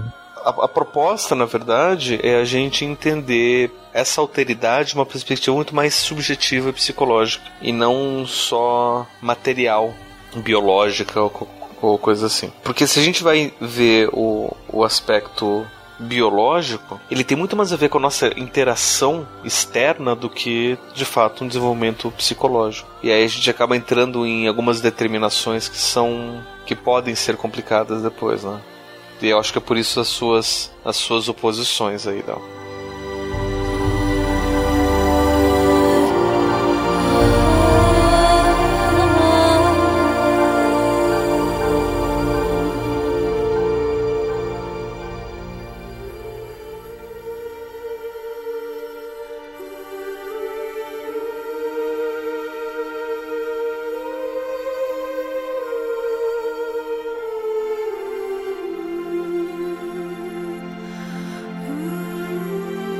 Esse desenvolvimento que tanto Jung vai colocar da individuação quanto Hillman depois vai propor, vai levar para um ponto que é o que Jung vai chamar de Eros Gamos. O nome Eros Gamos que vai trazer, se não me engano, é o Messiah Eliade, que é o casamento sagrado. O Jung vai trazer para a psicologia dele e o Hillman vai resgatar para poder falar do self, dessa totalidade como sendo essa integração desses opostos. Então esse casamento sagrado, que a gente pode ter um relance mais ou menos do que seria esse casamento sagrado naquele filme que também aparece no livro, mas no filme é, ilustra melhor do que no, do, no livro do Código da Vinci. No, no livro ele explicita que aquilo é Hieros Gamos. No filme, se você ler o livro, você entende que aquela cena é do Hieros Gamos, que é um ritual do priorado de Sião onde acontece uma relação sexual. Ali é um ritual do Hieros Gamos que eles estão lá é, vivendo. É só, só uma ilustração do que seria que dentro do, do, da prática ritualística seria uma forma de você concretizar esse casamento sagrado, desse casamento do feminino sagrado com o masculino sagrado, para você ter uma união sagrada, sagrada né? ou em busca dessa totalidade sagrada. Seria meio ânima e ânimos? Exatamente, não seria meio, seria exatamente ânima e ânimos, e essa totalidade seria então esse self, né? que Jung chama nessa essa totalidade. Mas a gente pode entender essa oposição de várias formas, né? Não só ânima e ânima, mas pode entender não só como masculino e feminino, mas também entre espiritual e material, entre individual e coletivo, entre várias oposições. E a ideia é a gente poder aproximar essas oposições e ver ela de uma forma única, de uma forma integrada, né? Porque nós somos tudo isso psicologicamente. A gente é, tem a nossa vida social, a gente tem a nossa vida individual, né? Um não tem que sobrepor ao outro. E, e eu acho que o grande segredo da vida, que é o grande dilema que os psicólogos tentam trazer para os pacientes, é que um não vai sobrepor ao outro, né? Ou seja, não é a opinião social que vai prevalecer sobre o individual ou a sua opinião individual que vai prevalecer sobre o social. É a tentativa da gente conseguir viver os dois lados ao mesmo tempo em harmonia como se fosse uma única realidade, porque de fato é uma única realidade. Uma, uma forma que a gente tem para poder ampliar essa visão é, é, aproximar essa dualidade do taoísmo. Porque o taoísmo ele é binário também, só que é um binário um pouco diferente. Né? Porque quando eu falar de yin e yang, são dois lados, mas são quaisquer dois lados: positivo, negativo, quente, frio, alto, baixo, certo, errado, masculino, feminino, bom, mal. Né? Quaisquer dois lados podem ser vistos ali. E o interessante é que no próprio imagem do Yin e Yang, né, do, do que é, representa o, o, taoísmo, a gente vê que onde o, um lado é mais forte, nasce, tem a semente do lado oposto. Né? Então você nunca consegue ser só um lado, você sempre vai carregar em si a semente do, do lado oposto. Né? Então, para mim, falar de, de, de dualismos e, e, oposições sem falar de, de taoísmo é, é perder muito dessas, dessas possibilidades. E o Jung vai se basear muito no taoísmo, né? tanto é que ele tem textos sobre isso, né? tem textos que falam de Xing, sobre alquimia chinesa, e ele vai trazer essas ideias bastante para a psicologia dele? Principalmente quando ele está falando sobre essas oposições. Então, falar de, de ânima e ânimos é falar de yin e yang, e falar de self, então, falar dessa totalidade do, do tal, que é o tudo e o nada, é o cheio e o vazio ao mesmo tempo. Né? Então, é falar dessa, dessa possibilidade da vivência dos dois lados. É essa a ideia do Jung mesmo, ao falar de individuação. Que engraçado, a gente não encontra na jornada do herói. Já que você põe assim, eu, eu vai o questionamento que acho que o pessoal pode ter pensado mesmo quando o herói retorna e fica Senhor de Dois Mundos, porque aí ele tá juntando dois, né? Tem essa imagem. Mas a ideia da jornada do herói é que ele, ela nunca é completa. A gente não tem histórias de heróis que se concluem, que se fecham, que são plenas, que ele chega lá é, no final da vida e fala não, de fato agora estou, cheguei na minha plenitude. A gente tem histórias de plenitude, mas a gente não vê o, o herói passando por isso, porque o herói não chega à plenitude. Não é função do herói ser pleno. Deixa, deixa eu trazer um, um exemplo de um cara que chega nessa plenitude. Que é um livro lindo, lindo, lindo. Lucas, deixa a dica pro, lá para vocês levarem pro Cabuloso Cast. Herman Hesse, Siddhartha. Que conta a história de um cara chamado Siddhartha, que mora na Índia. Não é o Siddhartha Gautama, mas ele é contemporâneo do Siddhartha Gautama, do Buda. E a ideia do Siddhartha é que ele quer encontrar o próprio caminho. Olha só que genial que é justamente o que a gente está falando aqui.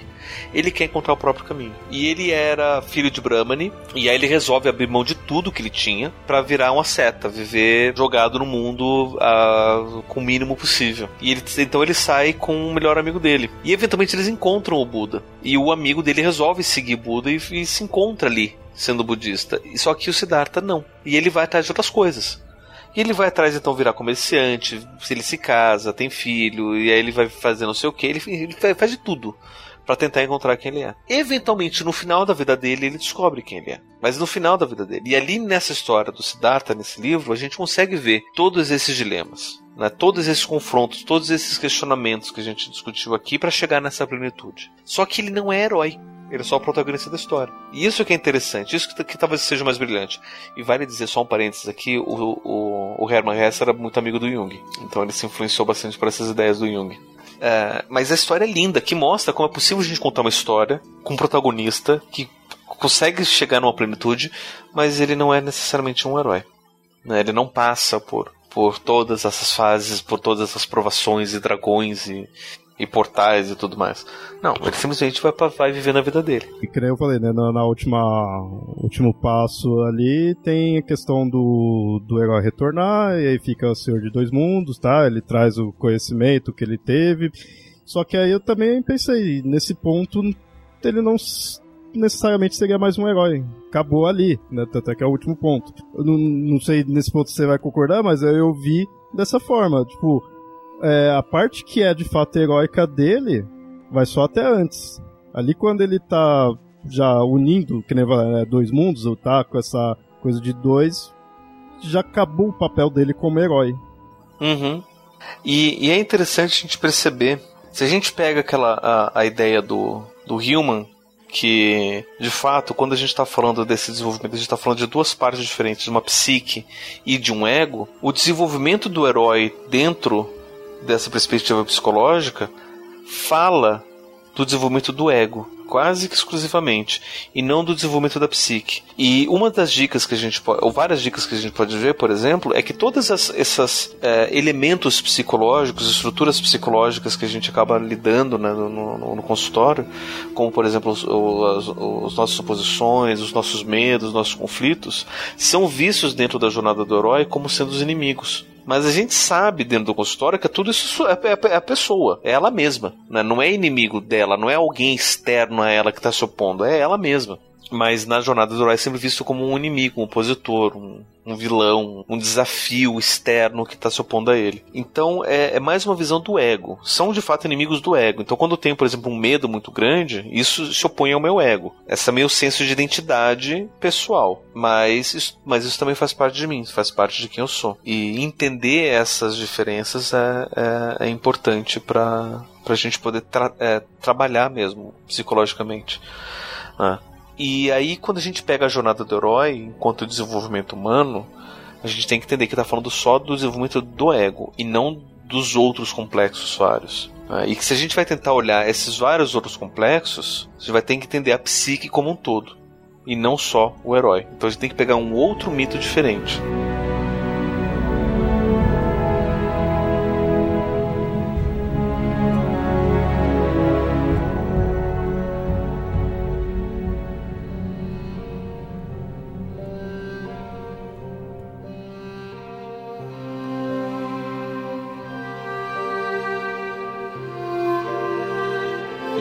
Aqui que eu queria de fato provocar a cabeça de vocês. Já estava conversando com o Léo sobre isso antes, o Lucas eu acho que está vendo pela primeira vez essa proposta na pauta.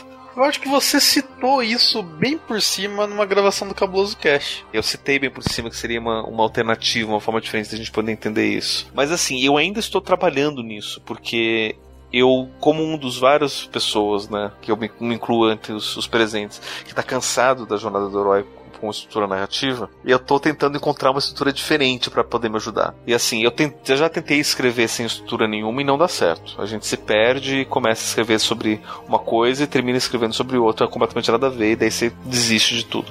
Então é preciso ter uma certa estrutura para poder escrever. Então eu estou tentando construir uma estrutura que seja diferente, que de fato provoque um, uma reflexão diferente.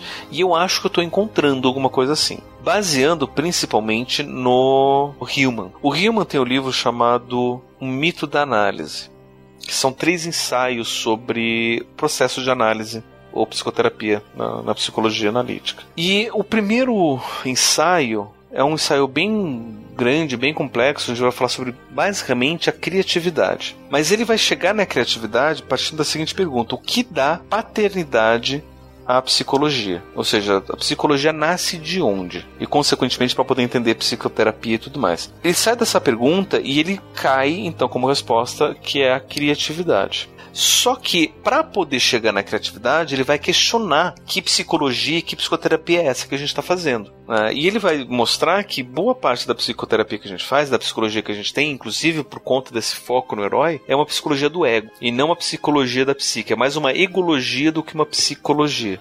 é, eu ia falar, né? Se não é da psique, porque é psicologia. Exato. E, e, é, e, é, esse o dilema que ele traz, porque muito dos tratamentos, das questões, do, dos problemas são de uma perspectiva do ego, que vê as dificuldades como sendo inimigas e, consequentemente, o que a gente faz com os nossos. O que, que o herói faz com os inimigos? O herói destrói os inimigos. Só que psicologicamente não dá certo a gente destruir parte de quem a gente é. A gente tem que integrar, o caminho é, é, é diferente. Então ele vai propor que a gente não use o mito do herói para pensar psicologia e psicoterapia, que a gente use um outro mito. E ele vai propor o mito de Eros e Psique. Porque, afinal de contas, está falando de psicologia, que mito é melhor do que mito de Psique. A ideia é a seguinte: ao falar sobre o mito de, de Eros e Psique, a gente começa a perceber que a história passa por uma estrutura um pouco diferente da estrutura clássica da jornada do herói. A gente consegue fazer paralelos? Consegue. Eu até fiz um paralelo com os passos da jornada do Vogler, até para mostrar que quais são as ligeiras diferenças. Mas por que a gente consegue fazer? Não porque a estrutura mítica segue os mesmos passos, mas porque a estrutura narrativa segue essa curva de narrativa que eu citei para vocês. Ou seja, tem a exposição, tem o crescimento, tem o clímax e tem a conclusão. Todas as histórias, independente da estrutura, se é herói, se é mentor, se é sombra, se é anti-herói, não importa. Ela vai ter essa curva. Vai acontecer, às vezes, um, um, uma determinada cena vai ser mais rápida do que o outro, mas vai passar por essa curva. E a gente pode encaixar a história de Eras e Psique mais ou menos nessa curva e comparar com a jornada do herói também, que segue essa mesma curva. Ela também é, se constrói nessa curva. E aí depois eu fiz um outro estudo comparando com os, os 18 passos e os três atos do, do Campbell, que é simplesmente fazer um paralelo lá do que acontece na história de Eros Psique com o que vai acontecer com o Campbell. E aí eu comecei a pensar que ao invés de dividir em três atos, talvez a história de Eros e Psique seja melhor dividida em quatro atos. Não só pela própria história, como também simbolicamente o número 4, dentro da, da lógica pitagórica, é o número feminino por excelência, enquanto o número 3 é o número masculino por excelência. Então, por exemplo, a história de Eros, Eros e Psique, se a gente for pensar em quatro atos, seria basicamente o primeiro ato, que é o ato da família, onde o que, que vai acontecer? É, Psique é uma mortal normal que é elevada e comparada aos deuses por conta da beleza dela. Então, a comunidade dela, a cidade, a família, ele faz essa elevação de importância de quem ela é, só que ela é uma pessoa normal, e aí ela, ela acaba por conta disso ofendendo os deuses, que demandam então sacrifício para poder a cidade, a comunidade não ser ser punida e aí a comunidade resolve sacrificar a Psique. E é nesse momento que aparece então Eros, Eros se apaixona por Psique e aí acontece então o, o casamento deles que então começaria o segundo ato, que é longe então da família, que seria então o mundo comum, e dentro do casamento. Esse casamento tem uma dinâmica um pouco diferente, porque ela já está começando a viver uma coisa mais separada da comunidade. É ela e, e, e Eros vivendo no alto do, da, da, montanha, no palácio dele, separada da comunidade, longe daquilo que é comum dela. E aí Eros diz: Ah, tá, então deixa trazer aqui as suas irmãs. Né? E as irmãs vêm e passam um tempo com ela. E as irmãs começam a colocar minhoca na cabeça dela. Mas será que é mesmo Deus? Será que não é um monstro? Já que você não pode ver ele, você tem essas regras a seguir, regras que você não pode quebrar. Né? Então você tem todas essas regras e a tentação então para descumprir as regras para poder ter certeza. E aí ela cai a tentação, quebra a regra que Eros tinha colocado, machuca, fere Eros, Eros foge. E aí começaria então o terceiro ato, que seria então a busca por Eros, a busca para poder resgatar Eros e começa então as, as, as provas que ela tem que fazer para poder merecer encontrar Eros de novo. Né? Que são provas geralmente com uma dificuldade quase que impossível e um risco quase que mortal. E que ela sozinha não consegue executar, e ela só vai conseguir executar com a ajuda de outros elementos locais tecnicamente ela consegue, porque a tarefa foi cumprida, mas tecnicamente ela também não consegue, porque ela sozinha não faz. Isso que é importante perceber.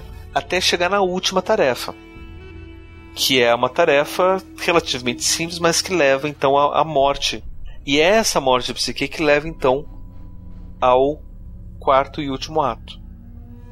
Que então Eros volta do exílio dele, pede aos deuses que Psique seja então resgatada. Ele pessoalmente resgata Psique e os dois juntos então se casam, vão viver no Alto do Olimpo e eventualmente eles têm uma filha que se chama Edone ou Edone ou Voluptas em latim, que seria o prazer.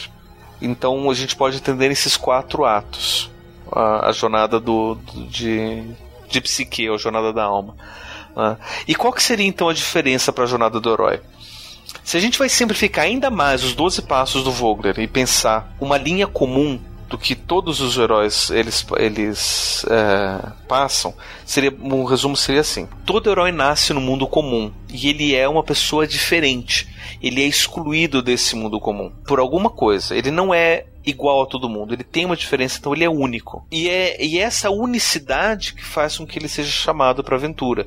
E ele parte num caminho individual, muitas vezes por uma escolha que ele é forçado a fazer, mas ele acaba fazendo, para tentar então retornar no final para essa comunidade e tentar trazer uma certa glorificação para essa comunidade, do qual ele não se encaixava no começo, mas depois vai, vai passar a aceitar ele de uma forma melhor. E a jornada mesmo é como que ele sai como sendo esse essa figura estranha e volta como sendo o grande herói da comunidade.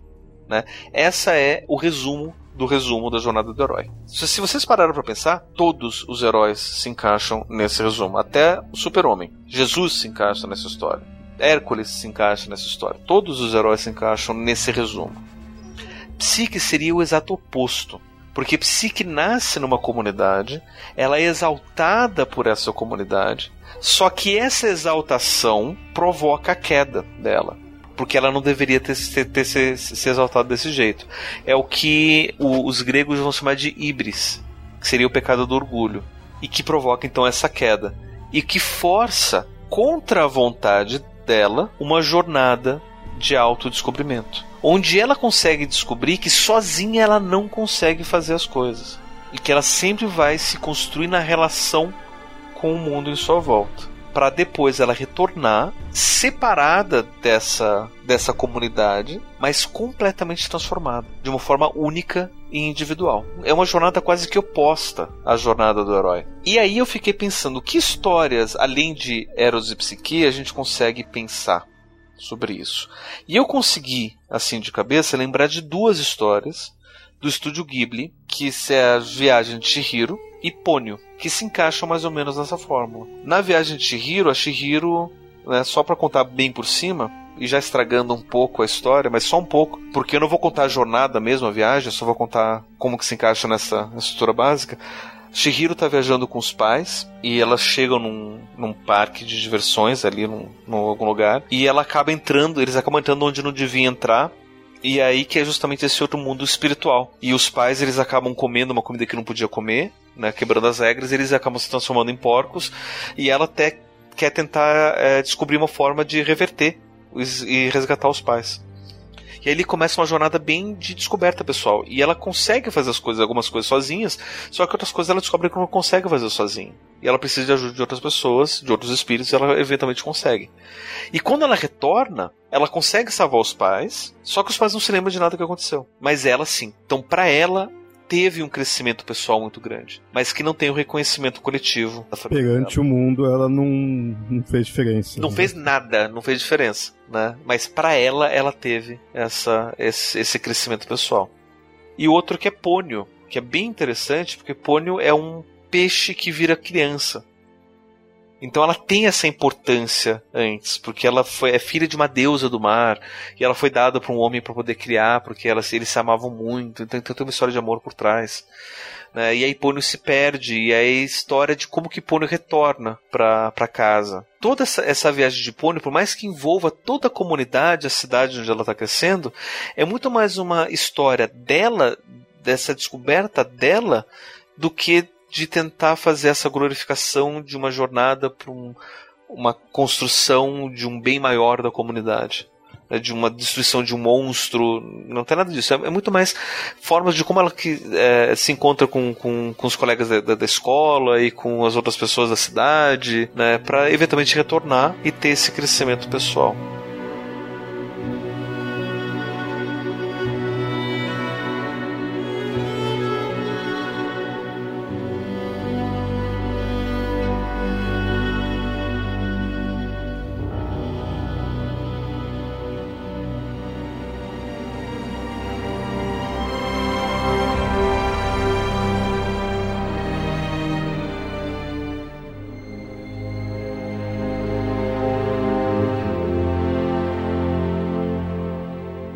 Pensando numa história aqui que eu acho que se encaixa bem nesse, nesse esquema aí de Eras Psique, que eu nunca tinha analisado por esse lado, que é a história de Beren Lúthien. Tem bastante coisas em comum com isso aí. Não conheço a história. É, a de Beren Lúthien se passa no Silmarillion, né, do Tolkien, uma das histórias da primeira era lá. E o que acontece? Tem a Lúthien, que é uma elfa, né, imortal e tal, que ela fica no reino de Doriath e o pai dela mantém ela meio presa lá porque ele tem medo que coisas ruins aconteçam com ela, né? E aí chega o Beren, que é um mortal, normal lá, encontra ela num bosque, se apaixona por ela, e aí quando ela leva ela ele perante o rei, ele fala pro Beren que ó, oh, cara, beleza, mas você ficar com a minha filha, você vai ter que buscar uma Silmaril que tá na coroa de ferro de Morgoth. Que era impossível, né? Aí ele fala, não, tá bom, vou lá. E vai obviamente ele não vai conseguir fazer aquilo sozinho. E a Lúthien, o pai dela prende ela para que ela não possa tentar fazer alguma bobagem. E ela acaba se, se, se liberando desse, dessa prisão, né? E foge e vai ao encontro do Beren. E justamente é, esse interceder dela que torna possível que o Beren cumpra a missão que é dada para ele. Talvez haja uma pequena inversão aí que ela faz um papel mais de Eros, talvez. E porque ela, eles vão no, no, no que é o submundo de Tolkien ali, né? Porque é na, na, na, na masmorra do, do, do, do, reino de Morgoth, né? E eles conseguem recuperar essa pedra e voltam para Doriath, só que lá é, acontecem várias coisas no meio, né? Só para ser bem resumido. É, aparece um, um, lobo gigante, que era um dos, dos servos de Morgoth, e acaba mordendo a mão do Beren e roubando a Silmaril dele, né?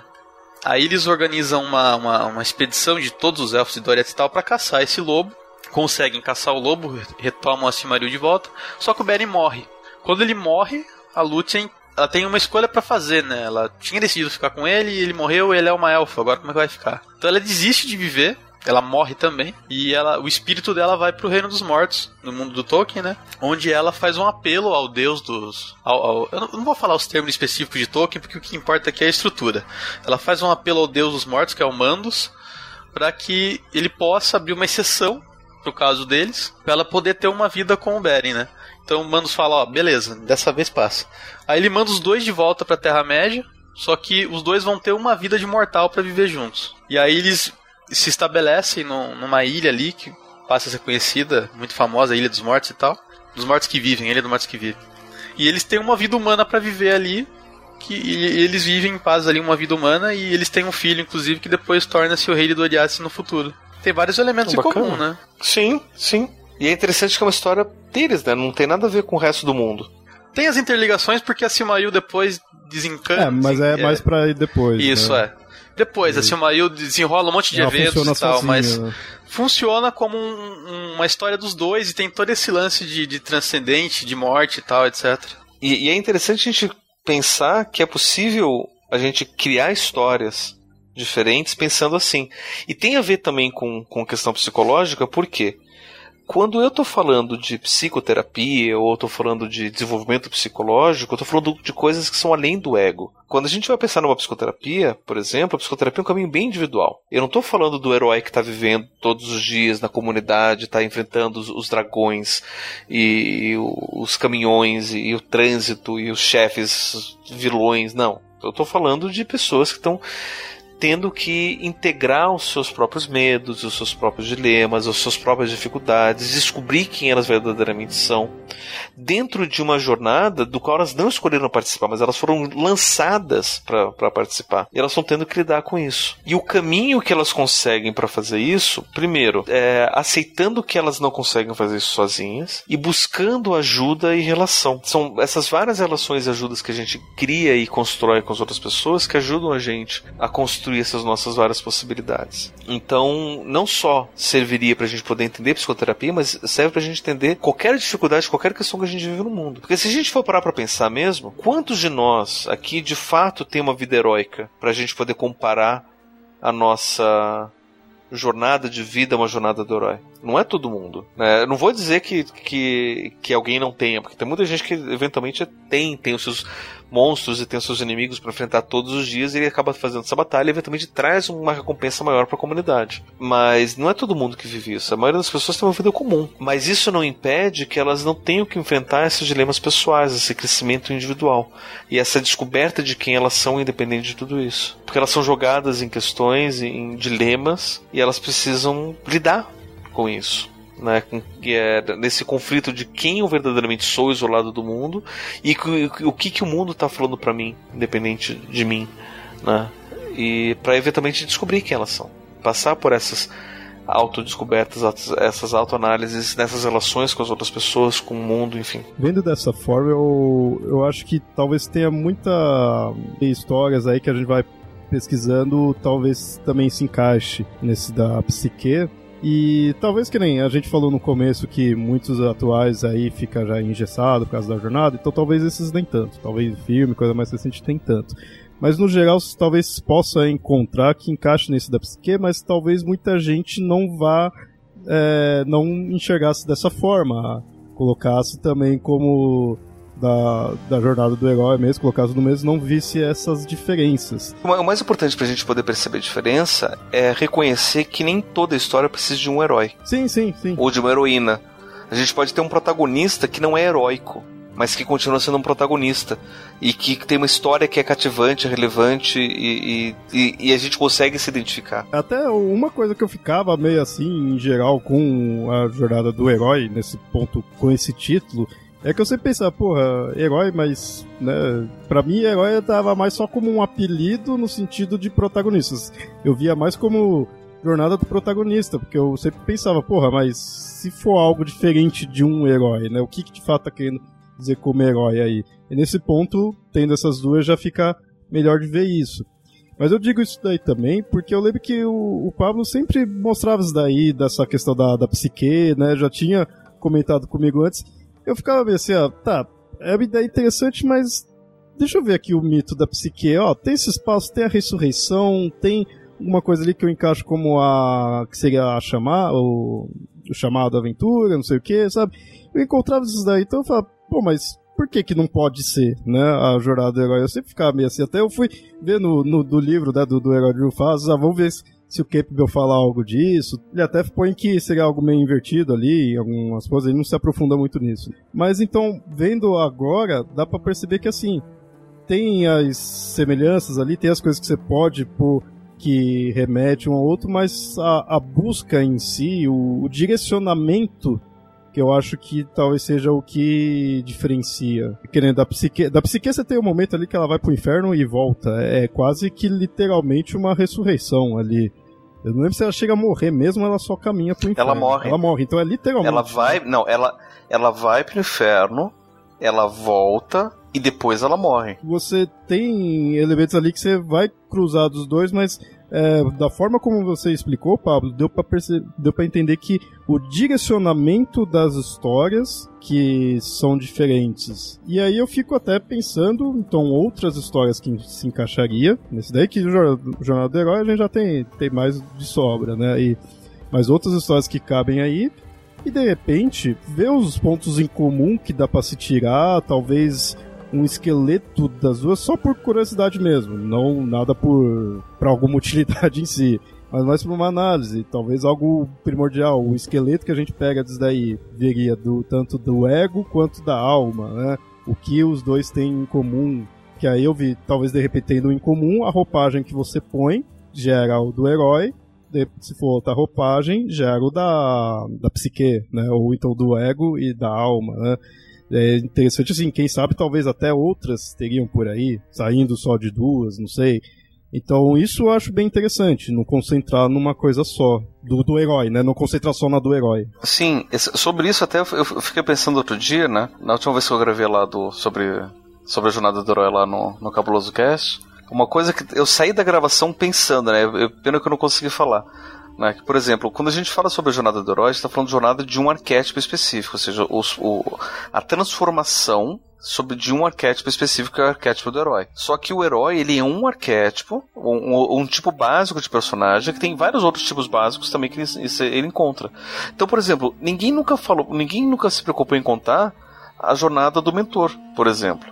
A gente sabe que o mentor dentro da jornada do herói ele morre, porque ele tem que dar espaço pro herói poder crescer depois. Como é que seria então a jornada do mentor, sabendo que ele vai se encaixar ali nessa história, onde o protagonista é o mentor, ele não é o herói, ele é o mentor. E ele vai morrer ali no final para que essa morte sirva de motivação pro herói. E como é que a gente consegue então contar essa história? Eu não sei, eu só tô jogando aqui uma ideia. Outra, como é que a gente poderia pensar então a jornada do vilão sem transformar ele também no herói, que nem o Lucas tentou fazer lá com o Anakin Skywalker? Como é que a gente poderia contar essa, essa, essa história? E, e aí a gente pode até pensar, né, em paralelo com questões psicológicas. Se o, o herói fala do ego e a psique fala da alma como um todo, Será que a gente poderia pegar outros complexos e contar essas outras histórias? Por exemplo, qual que seria a jornada da sombra? Ou a jornada da persona? Né? Pegar esses outros elementos e contar outras histórias envolvidas, né? Por exemplo, se o self tem a ver com integração, será que a gente não poderia contar a história de um casal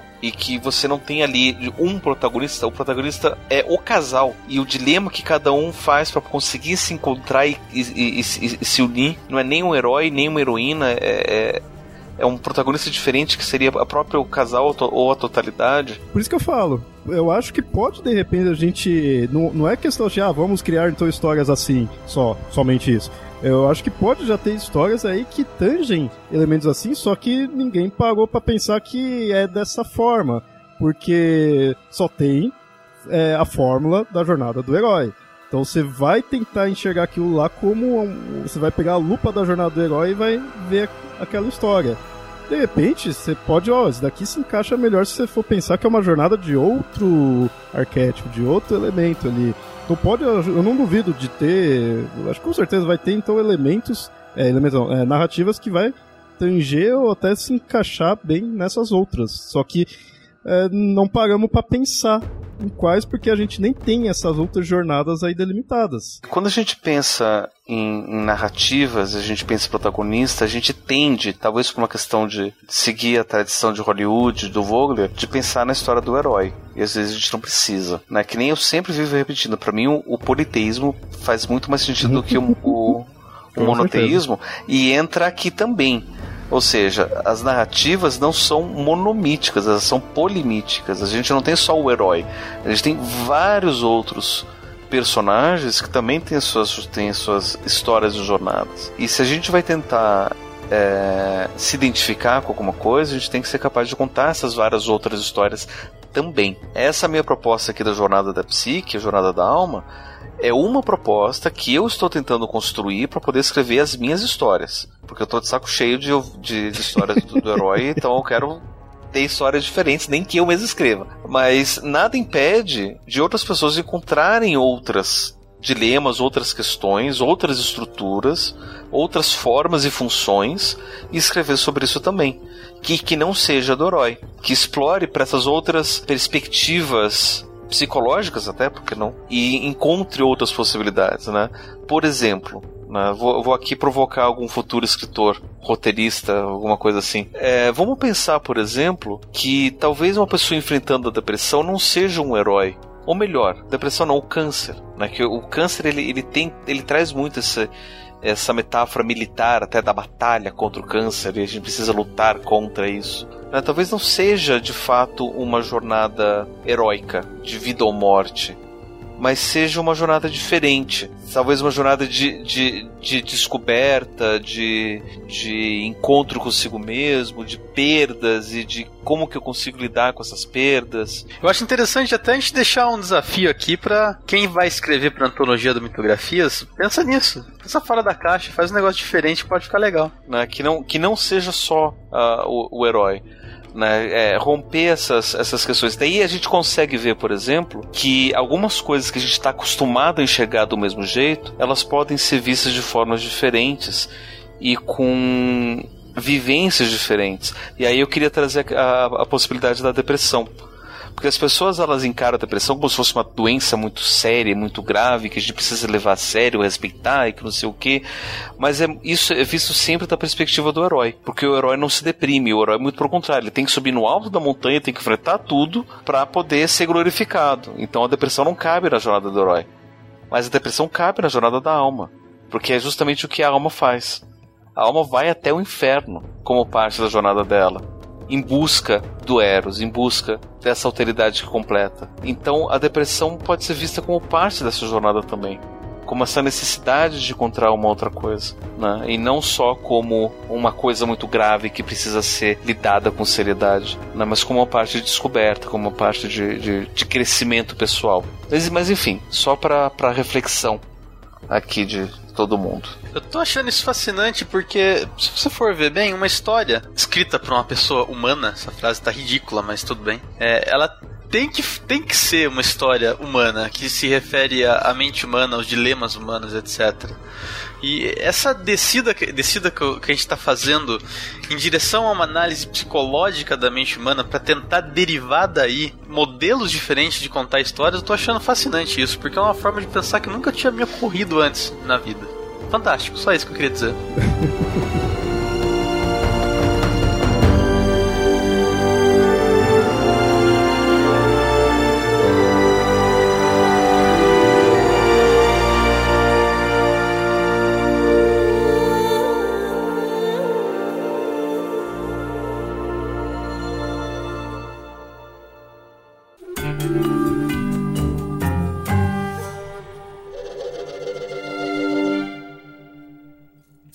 bem, ouvintes, espero que tenham gostado do episódio. Se tiverem algo a acrescentar, comentem aí no site ou mandem e-mails para contato@mitografias.com.br. E nos sigam nas redes sociais, arroba mitografias ou arroba papo lendário no Twitter. E curta nossa página, facebook.com papo lendário. Apoiem o Mitografias pelo Padrim, padrim.com.br barra mitografias. Seu apoio é muito importante e é o que nos ajuda a manter o site e o podcast. E até mais. Podcast de mitologias do site mitografias.com.br. Eu sou o Leonardo.